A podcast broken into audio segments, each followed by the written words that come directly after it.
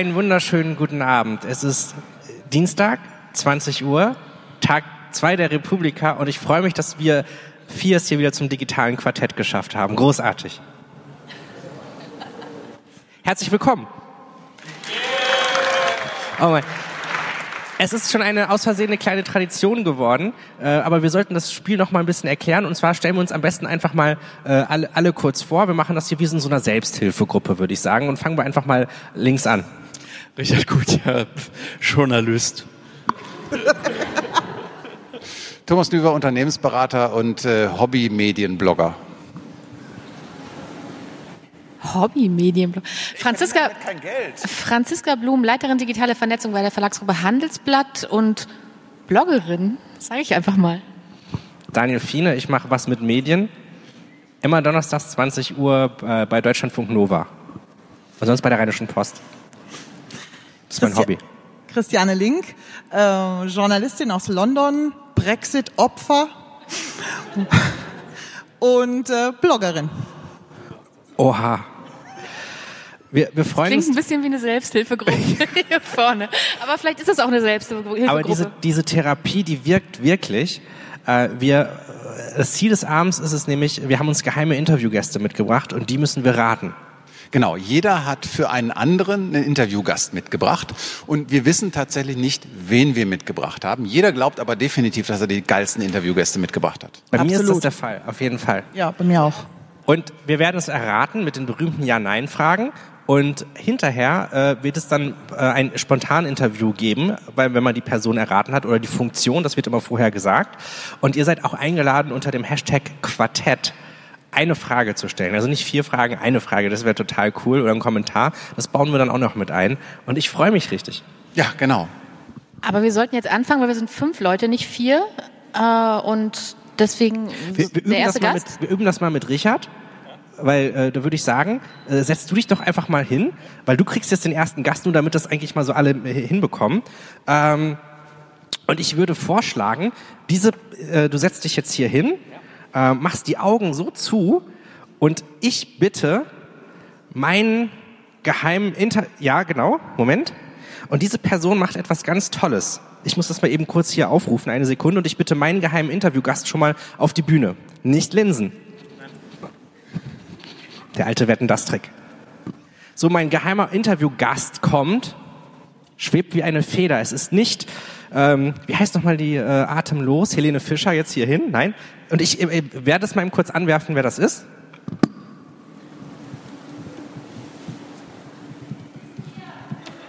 Wisst ihr, natürlich wisst ihr das, aber sie hat ein tolles Projekt ähm, und um das Pro- Projekt soll es gehen, oder er.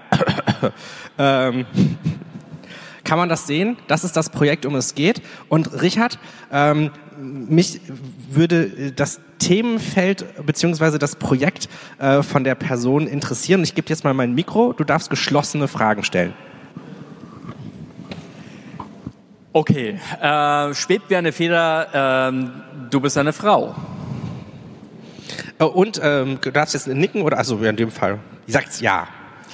Okay, es ist ein Projekt, also ich muss das Projekt raten, nicht den Namen der Frau. Ähm, fangen wir mal ganz grob an. Ähm, Ich gehe mal davon aus, das hat was mit dem Internet zu tun. Ja, sie sieht doch, ja, sie schüttelt äh, Hat den Kopf, das. Projekt, nachdem ich den Daniel kenne, ähm, wahrscheinlich auch was mit Medien zu tun? Ja. Medien und Internet. Ah, okay.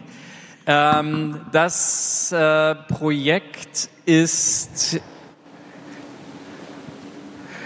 ist für den deutschen Sprachraum Ja. und okay. Ähm, wo ist, äh, das, das, ist das Projekt in Berlin angesiedelt oder im Großraum Berlin? Das habe ich akustisch, also Großraum Berlin? Ja. Nein, nein, nein. Nicht. Nein, Okay. das ist die andere Stadt. Aber es hat auch damit nichts zu tun, ehrlich gesagt. Okay. Ähm, ja, ich will es ja ungefähr so ein bisschen so, ob das jetzt öffentlich-rechtlich oder wie auch immer ist. Okay. Ja, frag's doch einfach. Ist, äh, ja, ist es vielleicht eine Kollegin aus dem öffentlich-rechtlichen mm, Umfeld? Nein, klares Nein. Okay. Okay, also ein Projekt mit Medien, Internet im weitesten Sinne aus oder für den deutschsprachigen Raum. Und ist es ein gemeinnütziges Projekt? Oh. Button? Sagen wir noch. Kann man das so sagen? What? Ja, noch.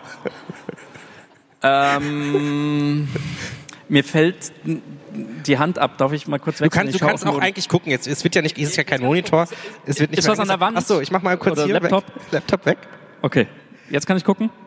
Jetzt kannst du, ups, Ja, nein? sag ich mal. Okay. Ah, danke. Ähm, okay, Frau, ich mache mal ein bisschen schneller. Okay, ähm, Medien, ähm, deutschsprachigen Raum. Ähm, also ist es ein kommerzielles Projekt? Das, ja, vielleicht. Könnte sein. Ähm, wie viele Maybe. Mitarbeiter arbeiten an diesem Projekt? Sind das über zehn? Nein. Okay. Ähm, ist es ein Projekt, das, äh, das es jenseits vom Internet auch gibt in irgendeiner anderen Form? Nein. Okay. Ähm, äh, jetzt mal ein bisschen eingrenzen hier. Komm, was, was, ich geb dir- ich geb dir mal drei- ich geb dir mal drei Hashtags, schnell. ja? Hm? Ähm, ähm, Earpods, Sofa und Hilfe. Äh, Earpods, so äh, m- m- Ist machst, nicht du, zu einfach, ne? machst du was mit was machst du was mit Podcasts? Ja. Ah, okay. Ähm, klar, kommt ja vom Daniel. Ähm, Podcast? Ja, noch ein Tipp? Podcast, Podcast, Podcast. Ja. Äh, machst du machst du ein Pod Podcast-Netzwerk? Also wo viele Podcaster irgendwie zusammenkommen. Ich hätte noch einen Tipp. Ja, bitte. Marco Maas. Was? Nochmal? Marco Maas war der Tipp. Was? Was? Marco Maas. Marco Maas. Äh, Project X. X. Nein. Marco Maas, Podcast. Ich würde sagen, ein, ein Fünfer passt noch ins Schwein. Äh, ja, äh, Marco Maas. Äh, äh, irgendwas, äh, muss ja mit Daten irgendwas zu tun haben, Marco Nein. Maas. Nee, nichts. Gut, dann passt Ich würde sagen, Fortsetzung folgt. Ja. Richard Gutjahr, ich darf dir deinen nicht erratenen geheimen Interviewgast vorstellen. Ulrike Klode, die Macherin von der Seriensprechstunde. Hey, freut mich sehr. Und zwar, und zwar was, was, was, was ganz, was ganz Tolles, was, was, was viele irgendwie gar nicht, also erstmal die Seriensprechstunde ist ein äh, toller Podcast, wo, äh, wo ich als Hörer eine, ein Hilfegesuch nach einer Serie einschicken kann. Äh, Marco Maas und du, ihr beantwortet dann und gibt dann Tipps, äh, individuelle Serientipps. Und da erfährt man so viel über Serien, auch wenn man gar nicht nach äh, dem Tipp gefragt hat. Also es gibt dann eine Sprachnachricht von einem Hörer pro Folge. Ähm, tolles Projekt. Ansonsten bist du ja auch äh, Journalistin, die sich mit dem Thema Serien beschäftigt. Und ähm, ich weiß von Richard Gutjahr, ähm, manchmal äh, darf ich bei ihm auf dem Sofa übernachten, dann gucke ich immer heimlich in seine iTunes rein, dass der auch ein riesiger Serienfan ist. Und deswegen dachte ich, ich würde mich total freuen, wenn ihr euch über Serien unterhalten würdet. Und hier ist fünf Minuten Zeit für dein spontanes Interview. Das ist ja total spannend. Sag mal, das muss doch abgehen wie, wie, wie Sau gerade das Thema, oder? Weil so äh, Netflix, äh, Amazon Prime, ich meine, da gehen euch die Themen ja nicht aus. Äh, ja, das Thema an sich geht ab wie Sau, das stimmt. Denn ähm, seit zwei Jahren verdiene ich mein Geld eigentlich fast nur damit, dass ich über Serien rede und schreibe. Funktioniert total gut gerade. Wie so äh, nach dem Erpressungsmodell irgendwie zahlt mir Geld, damit ich nicht spoilere? Oder? Das ist super, das sollte ich mir mal überlegen. Ja, das wäre doch mal so ein, das wäre doch mal so umgekehrte, umgekehrte äh, Erpressungsmethode. Wer guckt denn von euch? Wer, wer hängt denn gerade in irgendeiner Serie fest? Bitte mal ganz kurzes Handzeichen. Alle. Okay, super. Ähm, wie, wie, wie, wie kann man? Ich habe euch noch nicht gehört. Wie kann man denn so lange über etwas reden, eine Serie, ohne dass du mir auch nur irgendetwas wegspoilerst, wofür ich dich dann hasse? Ähm, naja, also es ist so, dass wir ja insgesamt, wir haben eine halbe Stunde, Marco und ich, die geben wir uns so um den Dreh, je nachdem, wie ausführlich wir die einzelnen Serien besprechen. Und wir besprechen in dieser halben Stunde vier Serien. Vier Serien, die wir für die Person, die wir beraten, ausgewählt haben. Ähm, und das heißt, das ist gar nicht so lange, wenn man sich das überlegt. Gerade wenn das Serien sind, die mehrere Staffeln haben, ist das gar nicht viel, was wir dann haben an Zeit. Und wir passen auch auf, dass wir nicht spoilern. Also ich, da ich ja äh, professionell über Serien immer rede und schreibe, ähm, ich habe da auch ähm, eigentlich eine eingebaute Sperre drin. Bei Marco ist so ein bisschen das Problem, er ist es noch nicht so gewohnt, ähm, vor Publikum über Serien zu reden. Und da haben wir hin und wieder einen Spoiler drin, den ich dann nachher rausnehmen muss. So, dass ich ihn entspoilere quasi. Den schneide ich dann raus. Okay, also Marco macht das sozusagen aus. Le ich kenne Marco Maas ähm, schon sehr lange und äh, der hat mir echt immer die besten Serientipps verraten von irgendwelchen Serien, von denen ich nie gehört habe. Irgendwie ähm, Black Mirror oder sowas, aber schon vor vier Jahren oder sowas. Ja, da hat noch keine Sau von dieser Serie geredet und und und so. Wie kommst du? Wie kommst du auf auf auf auf das Thema? Hast du hast du hast du das schon irgendwie schon gebinged, als ich noch in der Wiege lag oder wie wie wie fing das an? Nee, eigentlich gar nicht. Also ich habe mich vor vier Jahren etwa dem Thema journalistisch stark angenähert. Damals war ich noch bei stern.de und habe da so einen Serienberichterstattungsbereich aufgebaut. Ich war Ressortleiterin Unterhaltung ähm, und habe halt gemerkt, dass ich das Thema immer faszinierender finde und selber unglaublich viel gucke und auch festgestellt habe, dass das Austauschbedürfnis, das Professionelle von den Leuten sehr groß ist. Deswegen haben wir das aufgebaut und als ich dann entschieden habe, mich selbstständig zu machen, habe ich halt festgestellt, in der Nische gibt es noch gar nicht so viel. Ähm, gerade als Frau, es gibt vor allen Dingen sehr viele Männer, die über Serien schreiben und reden und da dachte ich mir, probiere ich das einfach mal und das funktioniert überraschend gut.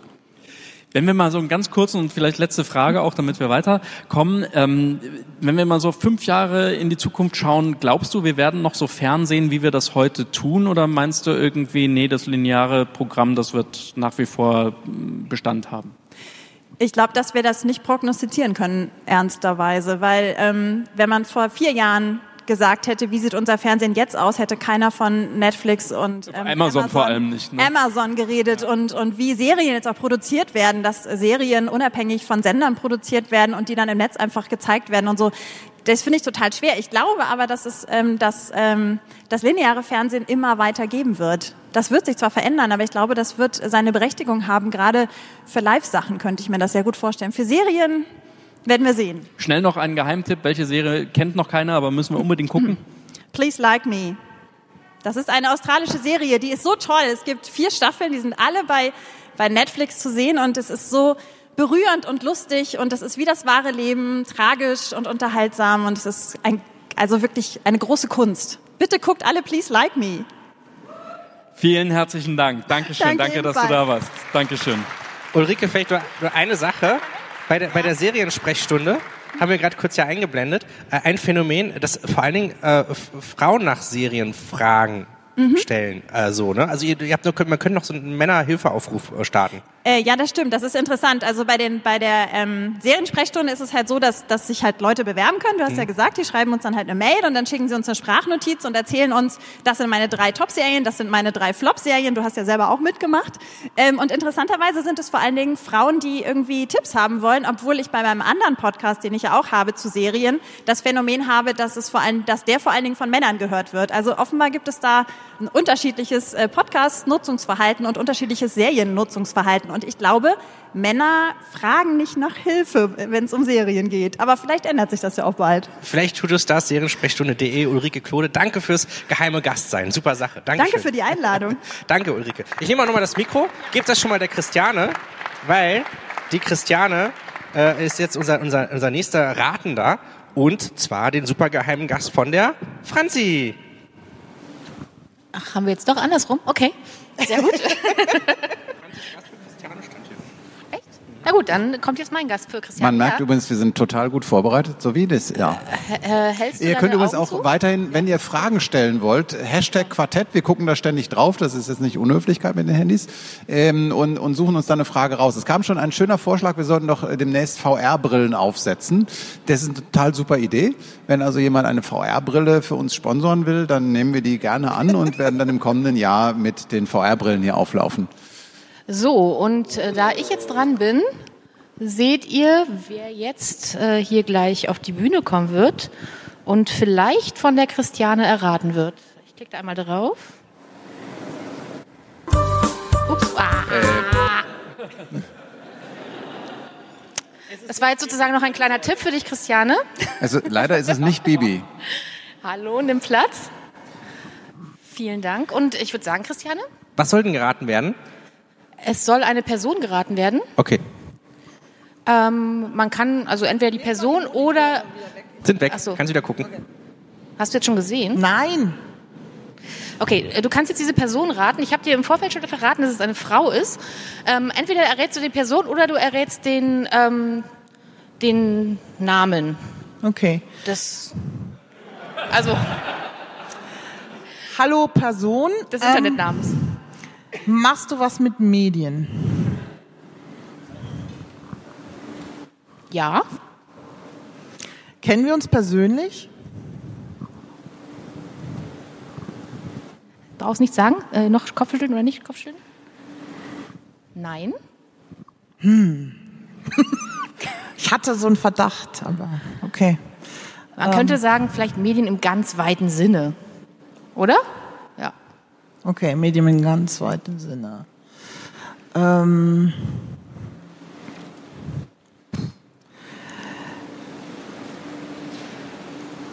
ist es ein Themengebiet, an dem ich spezielles Interesse habe? Wollen wir sagen, wir hoffen das? Oder?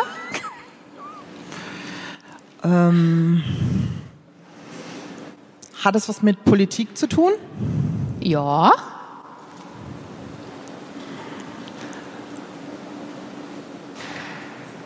Aber noch nicht persönlich getroffen. Ähm,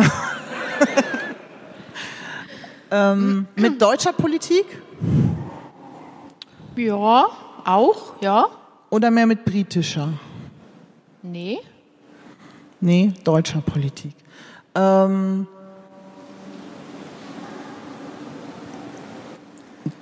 welches Politikfeld? Geht es um Sozialpolitik?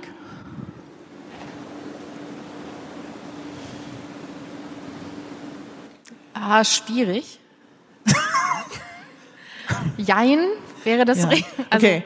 Wenn man es ganz weit sieht, ja, aber ansonsten eher nein. Also hat das sowas mit dem Arbeitsgebiet von Frau Nahles zu tun? Nö. Okay. Ähm, Medien im entferntesten Sinne. Ähm, geht es um, hat es was mit der Digitalwelt zu tun? Ja, ja. Auch mit Podcasts, Nee, Blogs? nee. Okay. Ähm, hat es was mit Kultur zu tun? Ja, so ein bisschen vielleicht, aber so richtig auch nicht. Das ist wahnsinnig hilfreich, Franzi. Ähm, Denk mal, also du hast jetzt gerade so in die Richtung Podcast gedacht, du hast jetzt in die Richtung Blogs gedacht. Was gibt's denn da noch so für Kanäle, in denen man vielleicht, ähm, YouTube. ja, gar nicht so schlecht. Okay, idealer Gast für mich. ähm, du bist YouTuber. Ja, schon. Okay. Ähm, in Deutschland in erster Linie bekannt? Ja. Sehr bekannt? Nö. ich glaube, ich helfe dir mal ein bisschen. Ja. Ähm, ich könnte noch einen Tipp geben. Ähm, sie hat den gleichen Vornamen wie ich. Franziska Sehr gut. van Almsig. Ist die jetzt schon auf YouTube? Wir wissen es nicht.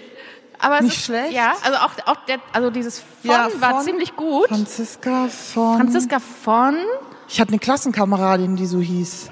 Okay. Franziska vom Hagen. Nee, das ist sie nicht. Ich kenne sonst, glaube ich, keine Franziska von. Es ist Franziska von Campus und sie macht den YouTube-Kanal Besorgte Bürger- Bürgerin und ihr könnt euch jetzt umdrehen. Jetzt persönlich. Hallo. Äh, darf ich mal kurz was einwerfen? Franziska, du Sack. Tja, Wir haben uns nämlich gerade kennengelernt bei einer gemeinsamen Bekannten und sagst du, oh Leute, darfst du noch ein Bier trinken gehen und so. Und hat nichts gesagt. es hieß Überraschungsgäste. Und ich wusste ja nicht für wen. Sie hat das Konzept der Sendung ver- Wollte ich gerade sagen, Thomas. Du hast es nach vier Jahren noch nicht so richtig hinbekommen. Okay, ähm, nochmal für mich. Nicht YouTuberin und nicht YouTube-Nutzerin. Was ist das für ein YouTube-Channel, den du hast? Ganz kurz, ich bin tatsächlich eigentlich keine YouTuberin. Ich mache einfach Videos. Okay. Grundsätzlich äh, mit äh, minimalem, manchmal gucken mich Menschen auch. Vor allen Dingen aber eher auf Facebook tatsächlich. Hört man mich so? So. Genau.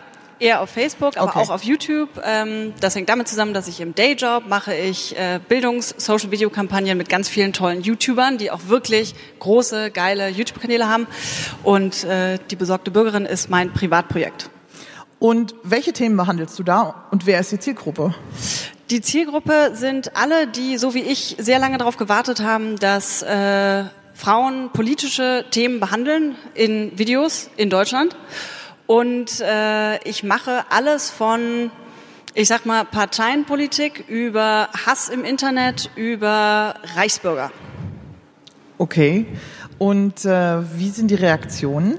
Unfreundlich. Ich äh, wollte, Manchmal. ich hatte es schon fast befürchtet, ähm, aber nicht nur hoffentlich. Nein, nein. Es ist ein, ein sehr lustiger Mix aus äh, extrem geile Leute, die in diesem Internet sind, die irgendwie sich zusammentun und sich eigene Gruppen bilden und sagen, wir sind besorgte Bürgerinnen-Fans und äh, wir verteidigen die in den Kommentaren und es ist ein dann doch auch vorhandener Teil von Menschen, die sagen, du bist eine, eine falsche besorgte Bürgerin, weil du machst dir nicht dieselben Sorgen wie ich und äh, darüber belehre ich dich jetzt.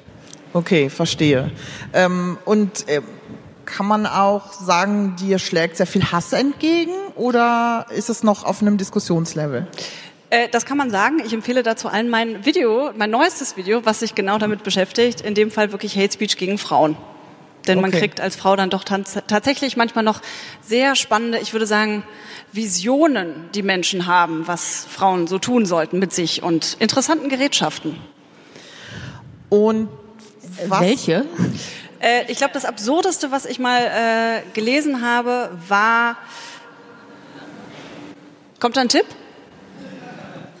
Das Absurdeste, glaube ich, was ich mal gelesen habe, war ähm, die Kombination, die äh, mein Geschlechtsteil mit einer Siegessäule machen sollte. Okay. Das Stichwort Rammen kam auch vor. Und wie gehst du dann mit sowas um? Und vor allen Dingen, wie beschäftigt es das als Mensch, nicht als YouTuberin? Äh, Ehrlich gesagt, das ist ziemlich scheiße. Es ist ziemlich unangenehm, wenn man das die ganze Zeit liest und es ist nicht so cool, wenn du das 20. Mal Schlampe liest. Es, mich ärgert es jedes Mal, ehrlich gesagt. Und ich mache das so, dass ich da sehr, sehr viel drüber rede und dass ich jetzt ein Video gemacht habe, in dem ich ganz viele andere Frauen gefragt habe und gesagt habe, hey, bring mir doch mal deinen nervigsten, typisch auf eine Frau abzielenden Kommentar mit und dann laden wir Leute ein und die widersprechen mal. Weil das, was mich am allermeisten ärgert, ist diese Aussage, dann lösch das doch oder blockier das doch. Ich finde das super, ich mache das auch, ich blockiere, ich lösche, ich... Das beinhaltet aber, dass ich mir die Sachen vorher mal angeguckt habe und dass ich weiß, dass sie da sind. Und was mich immer total freut, äh, wenn äh, unter ein Bitte anale Vergewaltigung für dich ähm, steht, sag mal, hast du sie noch alle? Sag mal, hier, weißt du eigentlich, was du da gerade schreibst? Ich finde es total schön, wenn Leute auch mal widersprechen. Ja. Und einfach mal sagen, ist nicht okay, dass das hier steht. Glaubst du, dass das grundsätzlich ähm, ein Lösungsansatz sein könnte, wie man mit solchen und ähnlichen Kommentaren im Internet künftig umgeht? Also dass wirklich, ähm, wie Sascha Lobo ja ähm, gestern auch so ein bisschen äh, ja, erwähnte und ähm, ähm, auch schon Caroline Emke, dass nicht die Leute, die quasi Opfer im Netz werden, sich dann auch noch wehren müssen? Ich glaube, man muss alles machen. Ich wehre mich auch. Also ich empfehle jedem die Diskussion unter diesem Video, weil viele Leute das sehr in Frage stellen, den Aufruf zum Widersprechen und sagen, wir müssen das Niveau halten. Und ich bin ein großer Fan von Niveau halten. Ich bin ein großer Fan von nicht zurückschimpfen. Ich gebe ganz ehrlich zu, ich schaffe es nicht immer. Ich sitze manchmal glühend vor meiner Kommentarspalte und möchte einfach zurückschreiben, du Wichser. Ganz im Ernst. Aber ich glaube, dass man A, sich freut, wenn andere Leute mit widersprechen, weil wir müssen damit anfangen, aufzuhören, über eine schweigende Mehrheit zu sprechen, sondern auf, äh, damit wirklich einfach mal pragmatische Beispiele setzen für, wie Leute aus dieser angeblich so schweigenden Mehrheit auch coolen Scheiß schreiben und eben widersprechen und sich einsetzen für Menschen und sagen, hey, meld den doch mal. Ich habe eine tolle Meldetruppe auf meinem Kanal. Das war ein super Schlusswort und ich finde, das sollten wir jetzt alle tun. Ich danke dir ganz herzlich, dass du mitgemacht hast, Franziska. Und ähm, bitte geht alle auf besorgte Bürgerinnen und auf Franziska von Campus äh, und äh, liked und äh, weiß nicht, teilt am besten äh, das letzte Video und engagiert euch genauso, wie sie es gerade gesagt hat. Vielen, vielen Dank. Danke fürs Zuhören. Und als nächstes äh, übergebe ich an dich, Thomas. Genau, ich habe äh, jemanden für äh, Daniel mitgebracht. Und Daniel, was Oh. du noch sehen darfst, ist... Wo setzt du dich hin? Nein. Was du noch, was du noch sehen darfst, ist... Dun, dun, dun. Ein zweiter Stuhl. Das sind zwei Stühle. So, du setzt jetzt deine Kappe über die Augen. Aha, ich habe extra was Ähm, mitgebracht. ich darf äh, meine mitgebracht. beiden Gäste schon mal bitten, nach vorne zu kommen. Oh, es sind zwei Gäste, keine etwas. Ja, weil hast du jetzt glaubt, wir haben jetzt einen sehr übergewichtigen oder ähm, äh, also ich zeige euch mal, das, also du, du musst die beiden nicht raten. Ach so. Es reicht, wenn du, äh, ich sag mal, den gemeinsamen Arbeitgeber rätst und den ähm, Arbeitgeber zeige ich jetzt mal den Leuten im Saal.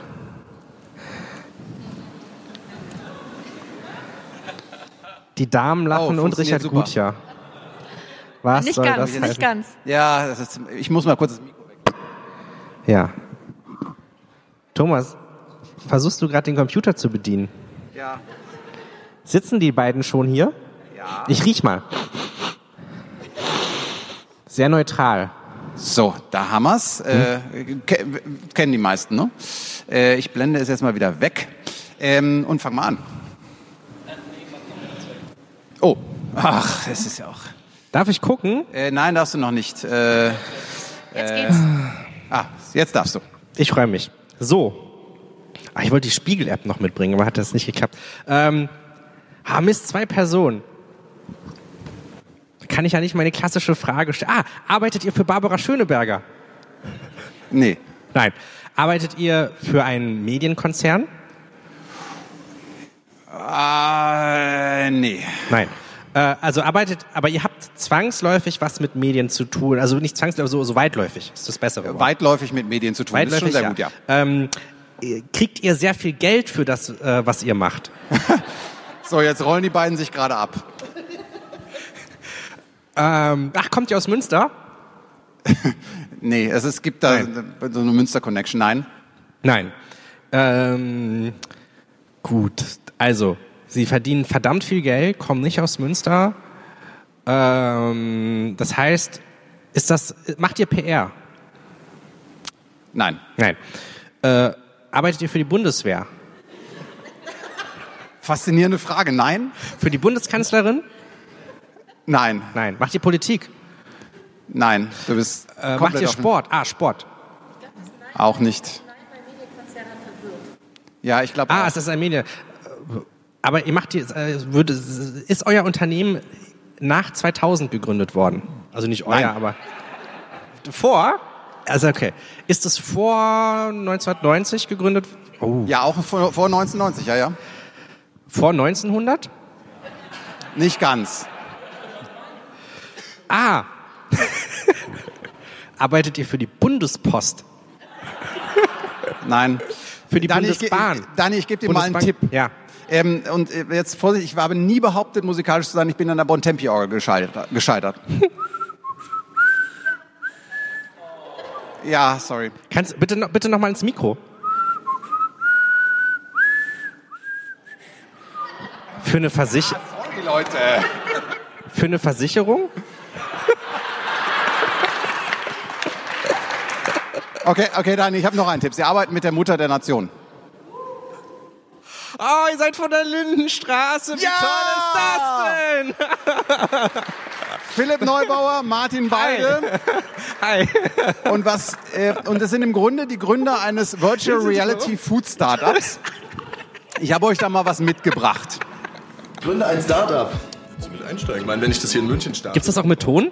Könnt ihr Ja, es ich- nachsynchronisieren? Können wir den Ton drauflegen? Ja, ich trinke so ein Bier und bin. Bei uns machst du vielleicht nicht so viel Geld. Aber du programmierst eine super coole App. Du arbeitest ein paar Monate mit zwei echt coolen Typen zusammen. Da ist er. Jungs, das ist zwar erst die Vorabversion, aber ab heute ist unser Tischlein draußen in der Welt. Herzlichen Glückwunsch zur Geschäftsgründung. Du bist ja lieb. Auf uns. Auf uns.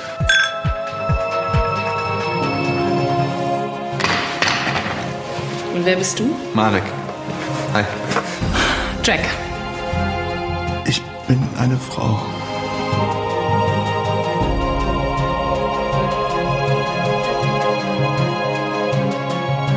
Ich habe die Schnauze voll davon, mich ständig zu verstecken.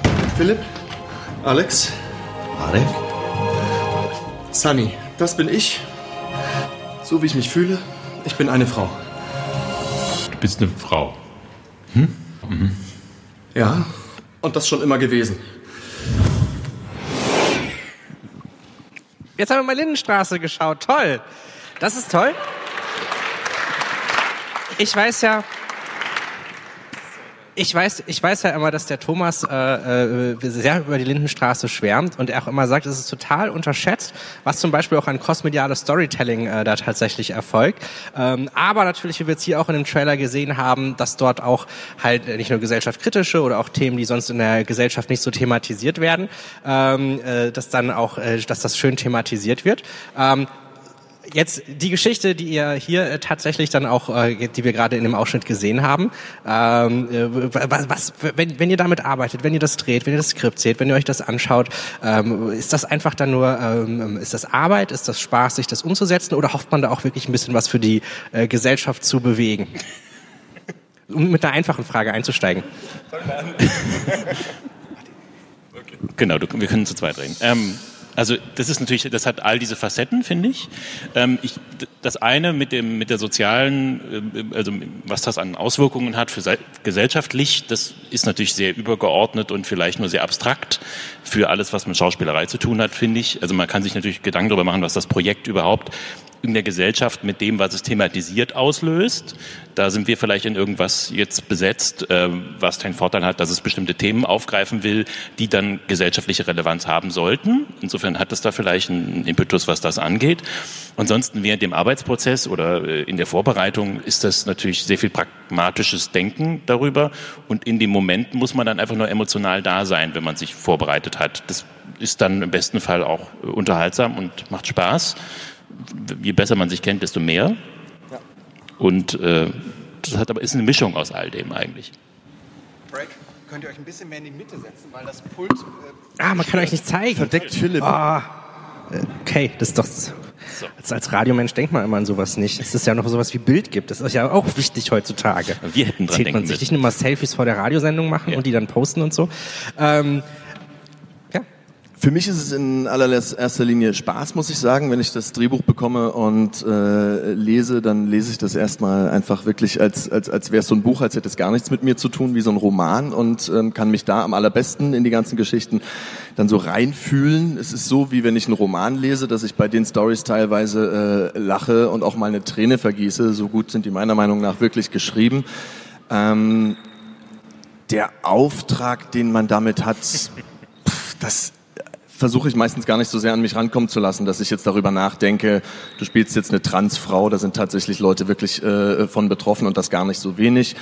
Ähm, ich versuche da natürlich nicht da zu viel drüber nachzudenken, äh, was man da für eine Verantwortung übernimmt. Aber es ist schön, Nachrichten zu bekommen auf Facebook ähm, von Betroffenen, von echten Transfrauen, die sagen, ähm, ich durchlebe das äh, alles nochmal und ähm, es ist authentisch, was ich da sehe und das bestärkt einen extrem, weil sonst weiß man natürlich nicht. Man kann ja nur das in sich hervorrufen, was man denkt, was es ist und versuchen, das nachzufühlen mit allen Recherchen, die man da so angestellt hat. Aber am Ende ist es tatsächlich einfach nur Spaß und in dem Moment, wo man da ist und sich gut vorbereitet hat, ähm, ist das Geilste einfach das, das, das Abliefern, das Miteinander spielen. Und da denkt man auch nicht mehr nach groß. Also das sollte man dann auch nicht, weil dann ist man komplett raus. Was ich ganz spannend finde, Dinge, die es schon lange gibt, da ähm, ist ja das, das, das Frischhalten ist sehr, sehr schwierig. Und ich glaube, das wird auch manchmal von der Öffentlichkeit vielleicht ein bisschen unterschätzt, was eigentlich bei der Lindenstraße geleistet wird. So vielleicht mal ein Eindruck. Was würdet ihr sagen? Warum ist die Lindenstraße modern oder wie hält sie sich frisch? Und wie vielleicht auch nicht?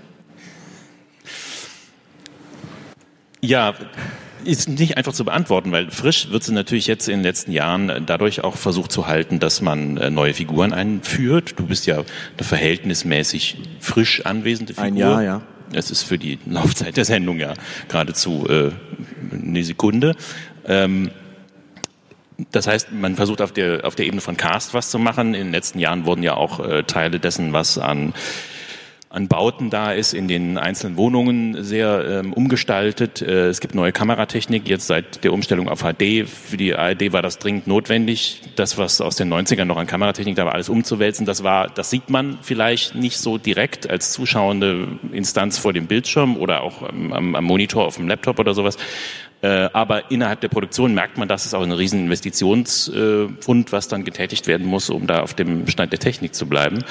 Ich denke aber, dass es zum Markenkern ja auch gehört, möglichst viel Kontinuität zu bieten. Und das wird natürlich ähm, sowohl konzeptionell meines Erachtens nach, das ist meine Interpretation dieses Formates auch, dadurch gewährleistet, dass man Figuren hat, die man lange linear erzählen kann, auf die du aber dadurch, dass sie sehr vertraut sind, immer wieder neue aktuelle Themen ähm, andockend, transportierend an den Zuschauer heranführen kannst und dadurch eine gewisse Variabilität im Inhalt hast.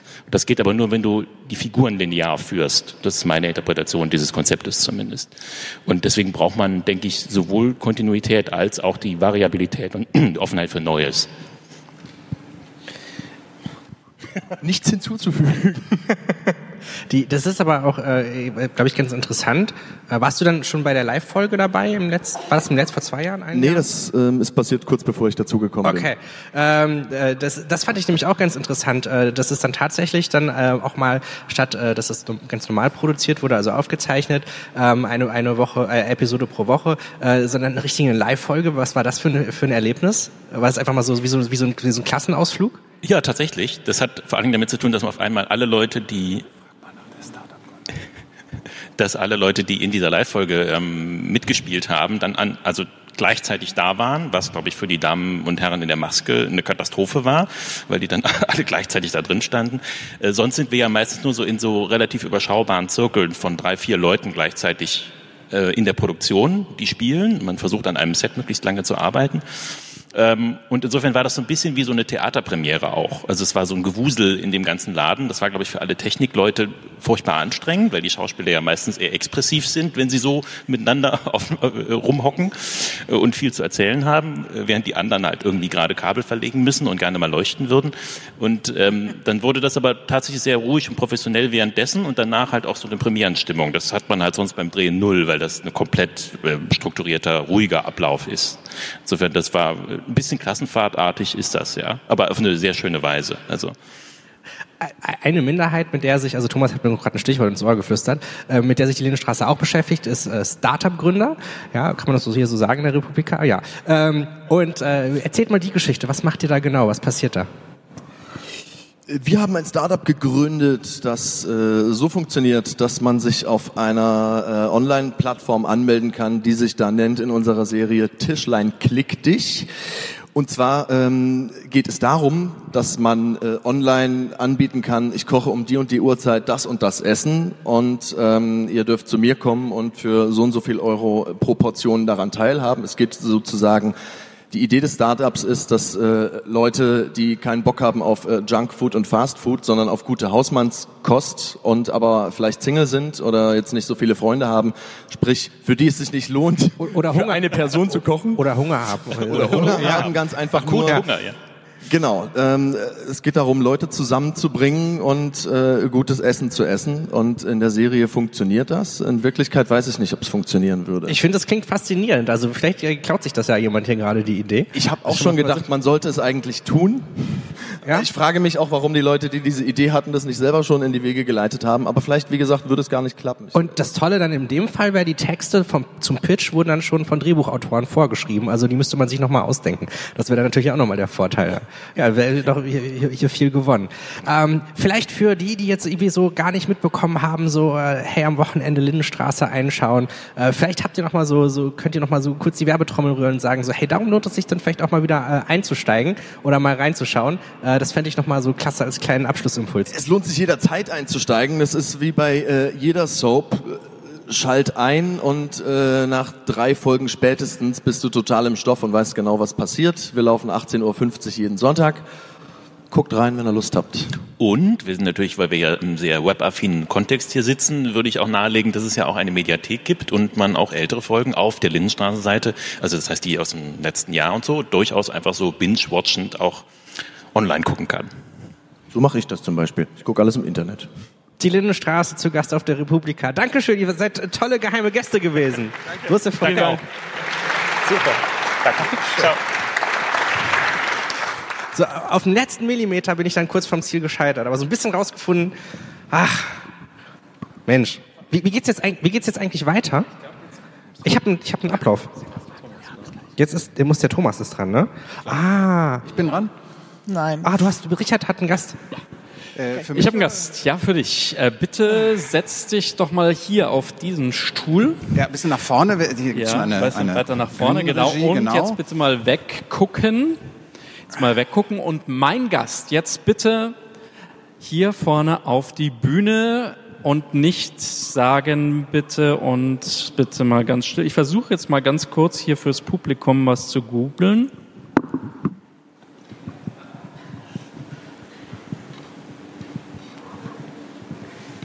Hast du gerade gesagt, dein Gast ist Bertram Google? Das wäre zu einfach für dich. So, und dann machen wir das hier mal entsprechend größer. Und ich glaube, wir haben es jetzt alle gesehen. Und dann mache ich es mal eben wieder weg. Ach komm, mach mal den halt dazu. Und das war's. Okay. Thomas, ich gebe dir einen Tipp. Ähm, es ist was mit Medien. Es hat vorhin auf Twitter auch schon jemand kritisiert, diese Frage zu stellen auf einer so medialen Konferenz. Ja. Ähm, ähm, Du musst die Funktion nennen oder Okay. den Namen.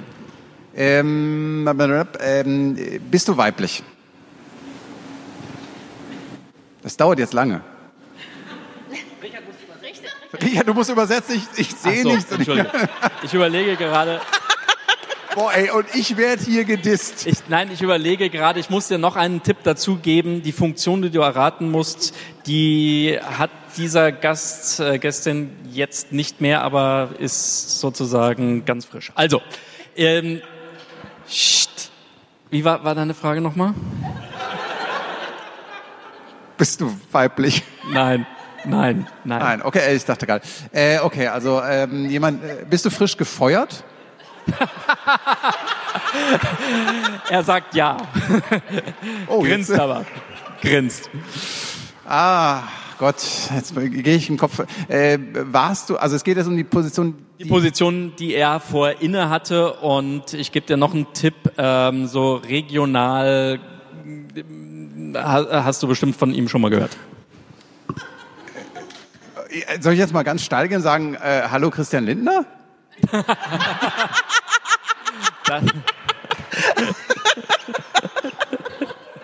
Nein, Schade. kein Politiker. Äh, Ja, nee. ne, ich meinte Herrn Lindner von der Rhein-Zeitung. So, den.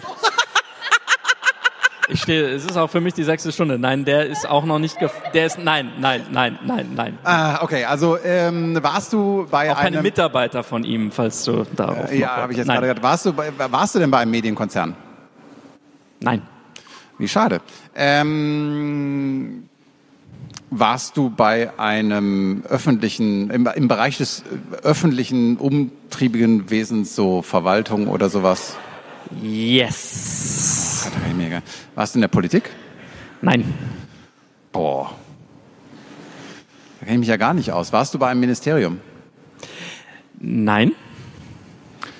Äh, was gibt's denn da noch so? Warst du bei einer ähm, Landesmedienanstalt? Yes. Oh Gott. Er sagt nein, er ist nicht Gott.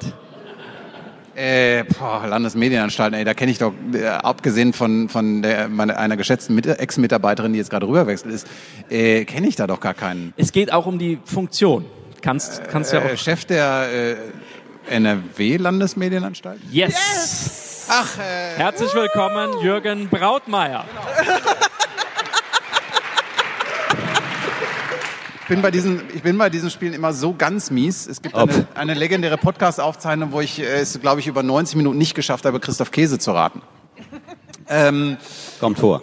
Herr Brautmeier, ähm, äh, sind Sie gefeuert oder freiwillig gegangen? Nein, ich bin per Gesetz entsorgt. Das müssen Sie jetzt allen Nicht-Nordrhein-Westfalen mal erklären. Das stimmt. Also in der unendlichen Weisheit äh, des Gesetzgebers hat man ins Gesetz geschrieben, dass in Zukunft der Direktor der Nordrhein-Westfälischen Medienanstalt, das hat man 19, äh, 2014 reingeschrieben, Volljurist sein muss. Und da ich Historiker bin, war ab 2014 klar, meine Amtszeit endet in 2016. denn ich bin Historiker und kann mich nicht mehr um diesen Job bewerben, weil ich kein Volljurist bin. War das eine politische Intrige? Intrige weiß ich nicht. Es war reine Politik, Machtpolitik, klar. Ähm, das ist ja auch dieser Punkt, dieses Problem, das ich manchmal mit diesen Landesmedienanstalten so habe, ist, ähm, Christiane, du möchtest was sagen? Ähm, ist ja eben die, dieser politische Durchgriff. Ähm, in, inwieweit ist denn eben, oh, ich soll näher rangehen, sag das doch. Äh, also inwieweit ist denn im Tagesgeschäft einer Landesmedienanstalt die Politik dann auch ein Thema? Das war vielleicht bei mir das Problem. Also ich habe mich halt nicht von der Politik leiten lassen oder inspirieren lassen und habe mir manchmal auch widersprochen. Und das äh, war dann nicht so schön. Ich habe sie zu viel geärgert, auf Deutsch gesagt, und deswegen per Gesetz den Stuhl vor die Tür gesetzt gekriegt. Äh, Wäre es dann nicht konsequent gewesen, den ganzen Laden sowieso gleich abzuschaffen? Das geht mir zu weit, denn die Aufgaben, die die Medienanstalten machen, sind nicht ganz verkehrt. Man kann über Reformen nachdenken, über äh, Straffung, wie bei ARD auch, ne, von Aufgabe und Organisation. Aber als solche nehmen sie schon eine interessante Aufgabe wahr, die allerdings jetzt auch auf dem Prüfstand steht, denn mit dem Netz und mit der Regulierung im Netz und ich muss jetzt glaube ich nicht über Lizenzpflicht für Streaming reden und so, da kommt einiges auf die Medienanstalten zu, wo sie noch dummerweise keine Instrumentarien haben. Sie haben vielleicht Antworten drauf, aber die Gesetze sind noch so veraltet, dass man jetzt hingehen muss und den armen Streamern eine Lizenz abverlangen muss. Das halte ich für den falschen Weg. Äh, da muss man an modernere Methoden ran, Anzeigepflichten oder ähnliches. Ähm, das sehen, glaube ich, nicht alle Ihrer ehemaligen Berufsstandskollegen so, wenn ich das äh, richtig beobachte. Ähm, laufen wir auf eine Gefahr zu, die man äh, auch so in Unternehmen kennt? Also Juristen und ITler in Unternehmen betreiben ja häufig ähm, Machterhalt durch Verweigerungshaltung. Ähm, laufen wir auf die Gefahr zu, dass so manche Landesmedienanstalt sagt, Mensch, wenn wir diese YouTuber jetzt lizenzieren können, dann tun wir das doch, weil dann haben wir ja auch wieder eine Existenzberechtigung. Also das haben Sie, glaube ich, gar nicht nötig. Es gibt so viel im Netz, wo man darauf achten muss, dass diese Schutzinteressen, Jugendschutz, Menschenwürde, Verbraucherschutz, Datenschutz, dass die irgendjemand staatsfern durchsetzt. Und da hätten die unheimlich viel zu tun, ohne dass er vorher sagen muss, komm, kriegst bei mir eine Lizenz und drückst ein bisschen Geld ab. Das kann man anders organisieren. Dafür wäre ich stark äh, äh, engagiert. Ich habe da schon in meiner Vorsitzzeit, ich war mal drei Jahre Vorsitzender aller deutschen Medienanstalten, immer wieder gepredigt. Und als ich gestern in ein Panel hineinkam, wo es um die Zukunft der Regulierung ging und ich dieselben Sätze hörte, die ich vor drei Jahren selber auch gesagt habe, dass die Politik da nicht Schritt hält etc., da bin ich auf dem Absatz umgedreht und habe einen Kaffee getrunken. Sie haben gerade ein interessantes Verb benutzt, nämlich durchsetzen. Ähm, was bedeutet es denn, ähm, Jugendschutz durchzusetzen? Also sprich, wenn ich ein, ein Video auf einer ausländischen Plattform liegen habe, das nicht Jugendschutz äh, geeignet ist, also Jugendschutzpflichtig ist sozusagen, wie setzen wir das denn dann durch? Also da muss man auch an neue Herangehensweise denken, denken gerade im Jugendschutz. In Deutschland gucken die meisten immer nach irgendwelche deutschen Produkte. Und wenn wir es in Deutschland schon mal schafften, eine Art Selbstregulierung, eine stärkere Selbstregulierung hinzubekommen, wer viel verdient. Bei der Vielzahl der Dinge, die im Netz sind, kriege ich das nicht mehr durch eine Ex-ante-Regulierung, wo ich vorher festschreibe, was sein darf und was nicht. Da kriege ich es eher durch eine nachgelagerte Kontrolle hin mit wirksamen Sanktionsmechanismen und mit viel, viel mehr Selbstregulierung, dass die Branche selber ein Interesse daran hat, dass das, was da läuft, auch sauber ist wir hatten ja mal eine kleine Kampagne noch zu meiner Zeit mit Werbung auf YouTube. Da haben wir auch nicht mit dem Knüppel draufgehauen. Das war nicht mein Ding. Ich habe damals gesagt, nicht mit Kanonen auf Spatzen schießen, sondern mit denen reden und denen selbstbewusst machen, selbst klar machen, dass ihre Glaubwürdigkeit auch daran hängt. Schleichwerbung, genau, dass ihre Glaubwürdigkeit daran hängt, dass sie bei ihren Followern etc. auch eine Glaubwürdigkeit behalten, sonst ist ihr Geschäftsmodell binnen kurzen perdu. Ähm, äh, da war das eine andere Diskussion. Das glaube ich aber ehrlich gesagt noch nicht einmal, ähm, weil also oder doch, das ist ja natürlich auch ein, ein typisches Beispiel, weil ähm, äh, ich glaube nicht, dass bei einem YouTuber oder jetzt aktuell den Instagramern das Geschäftsmodell bei Schleichwerbung durch ist, weil deren Zielgruppe sowieso glaubt, dass das meiste Werbung ist und das aber auch akzeptiert wird, wenn es die richtigen Produkte sind. Wenn das so der Fall ist, können wir auch drüber reden. Natürlich, wenn ich die Leute nicht mehr aufklären muss, dass es Werbung ist, wenn das erkennbar ist, voll in Ordnung. sollen sie es kennzeichnen. Dann ist es auch keine Frage der Glaubwürdigkeit mehr. Also auch da bin ich dabei. Bloß da müssen wir, das will ich damit sagen, neue Instrumentarien haben mit den alten, mit dem Knüppel wie der Schutzmann. Das reicht nicht mehr. Ähm, aber so eine Selbstregulierung äh, bei einer Klientel, ähm, die ja ganz häufig auch durch die von der Provokation, von einer gewissen Provokation und Jugendlichkeit lebt, weil äh, ne, wir alle waren ja mal hoffentlich irgendwann mal Rebellen. Ähm, äh, kann das kann doch gar nicht funktionieren. Ach, das hat, als der Privatfunk kam, äh, auch äh, war auch ein Thema damals. Hat man auch gesagt, das kann, das ist alles ganz schlimm und Kommerz und ich weiß nicht was und die testen die Grenzen aus. Klar haben die die Grenzen ausgetestet, aber irgendwann war trotzdem eine gemeinsame Haltung, dass es irgendwo eine Grenze gibt und zur Not muss man die auch vor Gerichten auskämpfen. Auch das muss man machen. Dafür nochmal braucht man die Instrumente und die hat man gegenwärtig nicht aufgrund der veralteten rechtlichen Rahmenbedingungen, Staatsverträge etc. Und als Nichtjurist kann ich das leicht sagen, das Zeug ist veraltet. Äh, ich weiß gar nicht mehr, wo es war. Ähm, ich glaube, Gunter Dück forderte heute auch schon mal einen äh, neuen Rundfunkstaatsvertrag. Ähm, einfach weil es so weitgehende Änderungen durch das Netz gibt. Würden Sie auch sagen, so weit sollte man gehen? Ja, natürlich. Also das, das habe ich schon lange gesagt und wird auch auf den Podien mittlerweile auch von der Politik gesagt. Bloß sie kommen nicht in die Puschen. Wie lange reden wir darüber schon? Jetzt warten wir alle darauf, dass in Brüssel eine neue Richtlinie verabschiedet wird. Ende des Jahres ist es vielleicht soweit. Die muss dann binnen einen Jahres in deutsches Recht umgesetzt werden. Ja, dann na, sind wir bei Ende 18 oder Ende 19 etc. Das dauert alles viel zu lange. Ich behaupte ja immer äh, gerne und werde dafür auch angefeindet, dass Deutschlands Politiker auch einfach technophob sind. Also sie wollen sich gar nicht um, um äh, technische Dinge ähm, bemühen. Ähm, das klingt fast so, als ob sie meiner Meinung wären. Nicht ganz. Also es ist erstens ein Feld, wo wir nicht mehr so viele medienpolitischen Kontroversen haben. Als Politiker kann ich mich da nicht mehr profilieren, damit gewinne ich keine Wahl mehr, verlieren tue ich sie auch nicht damit. Also das ist schon was für die Spezialisten. Die müssen daran Spaß haben, die müssen aber auch Visionen haben, die müssen auch Ideen haben. Ich will jetzt keine Pauschalverurteilung, aber was haben wir noch an Ideen, Visionen? auf der politischen Seite, was die Medienpolitik angeht. Das steht immer nur, wir sichern, wir sichern, wir sichern. Und das ist noch ein bisschen wenig, das ist keine Weiterentwicklung. Ähm, finale Frage vielleicht. Ähm, was macht denn jetzt so ein ehemaliger Direktor an der Landesanstalt für Medien? Der ist jetzt ein freier Mann, weil ich ja natürlich vorher einen guten Vertrag hatte, wo was über äh, Übergang und so drin stand. Und zweitens, das ist viel wichtiger und interessanter, ich bin jetzt äh, Honorarprofessor an der Uni Düsseldorf für Geschichte. Das ist schön, mein Hobby, mein äh, Interesse und gleichzeitig für Kommunikations- und Medienwissenschaft. Darum bin ich hier, um Neues zu lernen, was ich meinen Studenten mitgeben kann. Dann würde ich einfach mal sagen, der Call for Papers für die Republika 2018 beginnt am 1. Dezember. Wir sehen uns dann nächstes Jahr wieder. Wunderbar. It's Vielen Dank. Deal. Danke. Dankeschön. Jürgen Brautmeier, vielen Dank. So, Wer war noch nicht? Wer will Als nochmal? letztes Franzi. Das ist völlig egal. Ähm, ich hoffe jetzt übrigens nicht, dass uns irgendjemand dafür anfeindet, dass ähm, die Frauen die Gäste untereinander tauschen und die Männer. Ist das, ist das noch republikakonform? Frage ich. Besorgt. Wir werden sehen, wie der Shitstorm ausfällt. Ja, genau. Stormt jemand schon? Ja. Dann möchte ich ähm, meinen Gast auf die Bühne bitten. Franzi, Augen zu. Ja, ja,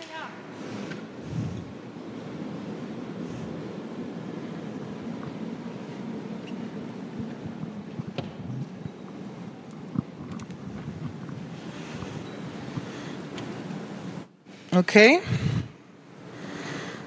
Soll ich fragen oder noch nicht so? Noch nicht die Augen aufmachen. Okay. Ich kann auch die Augen einfach zulassen und ein bisschen denken und. Darf ich schon fragen oder noch nicht? Ja, ich. Äh, du, du kannst anfangen. Du kannst auch die Augen wieder aufmachen. Äh, Männlein? Nein. Ah. Weiblein? Ja. Muss man ja alles fragen. Ähm, ich frage jetzt einfach, was mit Medien? Ja. Okay. Ähm, Es ist nicht ganz einfach, ich gebe es zu. okay. Äh, äh, schreibst du? Mm, Ja, Podcast ja. du? Bitte? Podcast? Nein. YouTube? Ich frage dir einfach alles durch. YouTube jein. Also so ein bisschen schreiben und so ein bisschen YouTuben. Ich gebe dir einen Tipp, vielleicht mehr so klassische Medien. Okay. Äh, bist du bei einem Verlag? Nein. Bist du äh,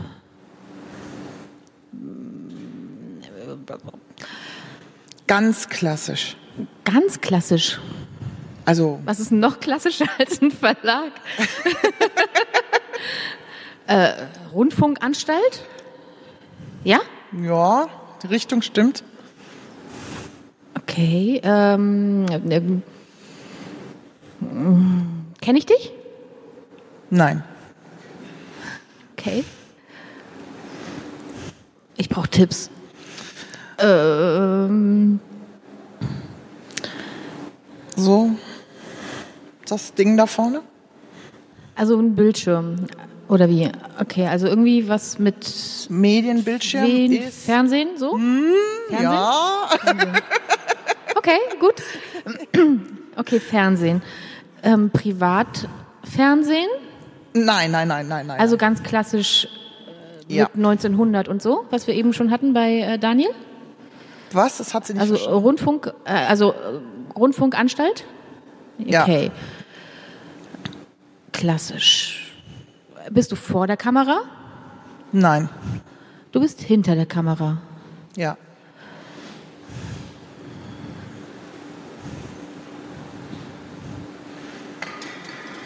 Ich glaube, viel mehr wirst du auch gar nicht rauskriegen. Ja, super.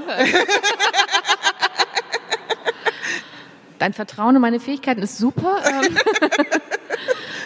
Gib mal Tipps irgendwie. Ähm, Thema Mensch.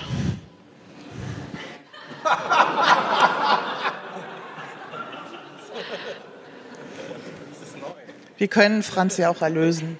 Thema Mensch. Genau. Ich, ich glaube, wir lösen nicht Okay, einfach. viel, vielen Dank. Es ist nicht äh, zu erraten. Das ist Christine Olderdissen, Fernsehjournalistin und ähm, Mutter und digital begeistert und hat gerade ihre zwölfjährige Tochter zum Programmieren gebracht. Wow, spannend. Aber dann möchte ich jetzt trotzdem einmal kurz, also was, was genau, Thema Mensch beim Fernsehen, was ist das? Ähm, Ich bin ganz klassisch Fernsehjournalistin und mache vor allen Dingen Porträts. Also ich mache als freie Fernsehautorin fürs ZDF und für den MDR und arbeite eben für Sendungen wie äh, von der Kirchenredaktion Sonntags TV fürs Leben oder auch beim MDR selbstbestimmt. Und ähm, daneben blogge ich eben auch, also meine eigenen Beiträge feature ich auf mein, in meiner Webseite und ich bin eben auch Bloggerin für den Journalistinnenbund. Wir haben einen eigenen Blog, den Watch Salon und ähm, den betreue ich auch ein bisschen als Administratorin und daher kommt meine Digitalbegeisterung. Ich bin eben äh, sehr eingestiegen auch in äh, das ganze Webdesign und Okay, also ich glaube, du bist ausgesucht worden, weil äh, du Mutter bist, wahrscheinlich weil ich auch Mutter bin. Nein, nein, nein. und weil nein, du deine Tochter äh, zum, zum Programmieren gebracht hast. Äh, wie bist du dazu gekommen und ähm, wie bereitwillig hat deine zwölfjährige Tochter sich zum Programmieren lassen? Bringt's? Also es ist ein bisschen übertrieben, weil ähm, wir haben gerade erst angefangen mit unserem Coding-Kurs, aber die Geschichte geht ein bisschen weiter. Also ich, wenn ich ein bisschen ausholen darf. Ja, total gerne. Ähm, ähm, ich habe mich immer geärgert darüber, als äh, Digital Immigrant bezeichnet zu werden aufgrund meines Alters.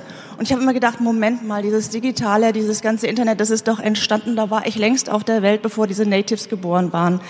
Und ähm, dann habe ich gedacht, das hat mich so geärgert. Und äh, 2011 war es soweit, meine Tochter war sechs Jahre alt und ich dachte, Mist, irgendwann ist die soweit und will in dieses Internet. Und wenn ich sie alleine lasse damit, das gefällt mir gar nicht.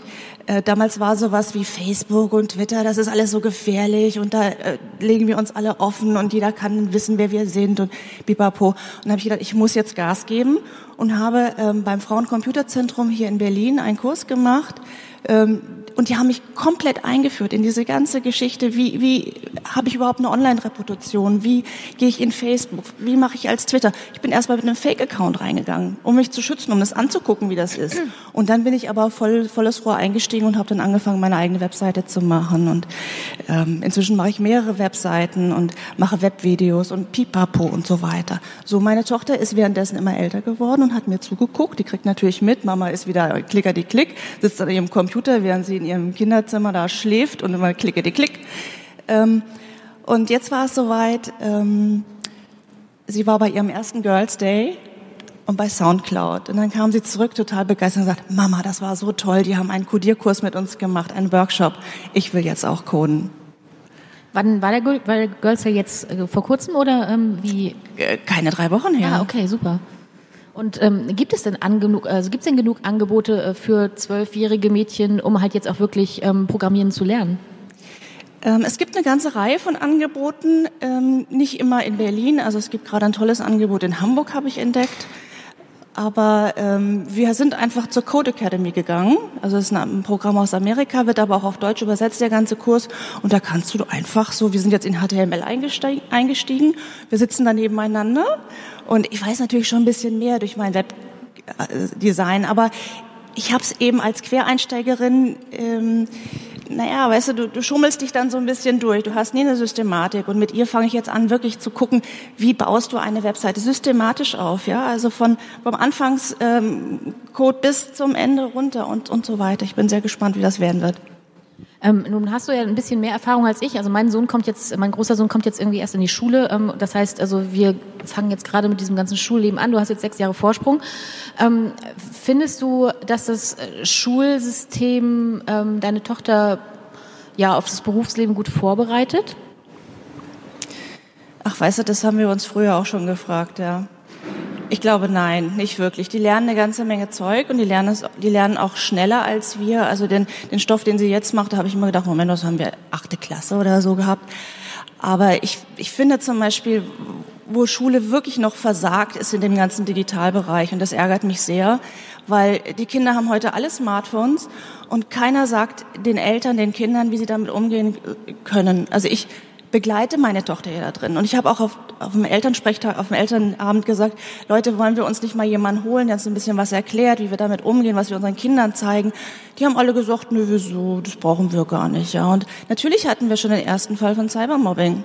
Bom, hat's gemacht, ja. Passiert. Weil es gibt einfach auch keine Medien, Medienerziehung an den Schulen. Das ärgert mich maßlos. Und man kann da auch nichts tun wahrscheinlich, ne? weil alle, nicht alle Eltern an einem Strang ziehen, und sondern eher sich dann auf einem Elternabend ähm, äh, Abend, äh, die Köpfe einhauen. Ja, die sagen, ach, das brauchen wir doch nicht und das geht doch schon auch so. Und dann hast du eben auch Lehrer, die, die keine Ahnung haben von all dem, ja, die nicht mal ein Smartphone besitzen, die nicht mal wissen, was die Kinder, Kinder da eigentlich machen. Ähm, gut, es gibt dieses Smartphone-Verbot während des Schul Schultags. Kaum ist die Schule vorbei, zack, holen die die Dinger raus und dann geht's halt ab, ja. Was gibst du denn deiner Tochter mit, ähm, gerade im Fall, du hast gerade gesagt, dann gab es den ersten Fall von Cybermobbing. Was, also wie ähm, gehst du mit deiner Tochter damit um und ähm, ja, habt ihr da irgendwie bestimmte Rezepte, die, also du hast ein bestimmtes Rezept irgendwie ent entwickelt, was du deiner Tochter dann mit auf den Weg gibst oder wie ist da, oder kann man das vielleicht auch gar nicht so pauschal sagen? Ich habe ja eigentlich gesagt, das, was ich ja auch so sage im Straßenverkehr, in Begegnungen mit Menschen, wenn es dir unheimlich wird, wenn du ein schlechtes Bauchgefühl hast, geh weg, mach aus. Weißt du, wenn du dich auf Seiten verklickt hast und du kommst auf Seiten, wo du sagst, mm, mag ich nicht, rausmachen, weg, immer weggehen, ja. Wenn du belästigt wirst von irgendwelchen Leuten auf der Straße, geh weg, dreh dich um, hau ab. So, mehr kann ich nicht sagen. Ich kann ja nicht sagen, da musst du das machen und das und dann musst du erst jemanden fragen und so. Nee, hör, auf dich selber, entwickle ein eigenes Sicherheitsgefühl.